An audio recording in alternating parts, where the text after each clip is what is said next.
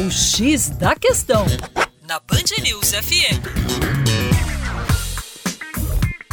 Olá, ouvinte Band News, como vai? Tudo bem? Com você, o Juninho Lopes, do Terra Negra. E olha que coisa interessante. Nas últimas décadas, a proliferação de enclaves fortificados vem criando um novo modelo de segregação espacial e transformando a qualidade de vida pública em muitas cidades ao redor do mundo.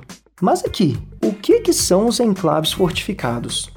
Os enclaves fortificados são espaços privatizados, espaços fechados e monitorados para residência, para o consumo, para o lazer ou até mesmo para o trabalho. Ou seja, em sua forma mais simples, o enclave fortificado é o mesmo que condomínio fechado.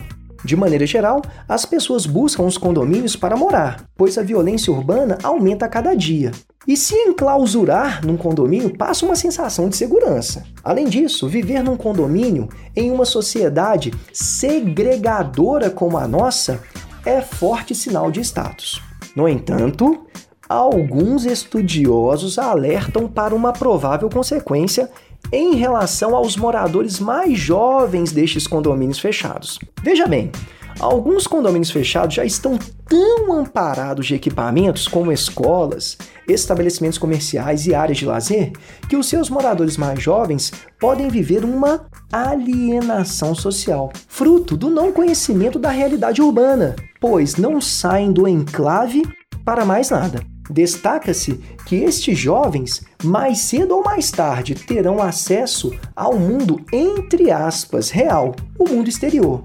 E daí fica aquela pergunta: como que estes jovens que moram atualmente nos condomínios fechados e não saem para nada irão se comportar? É isso aí. Para mais acesse educaçãoforadacaixa.com.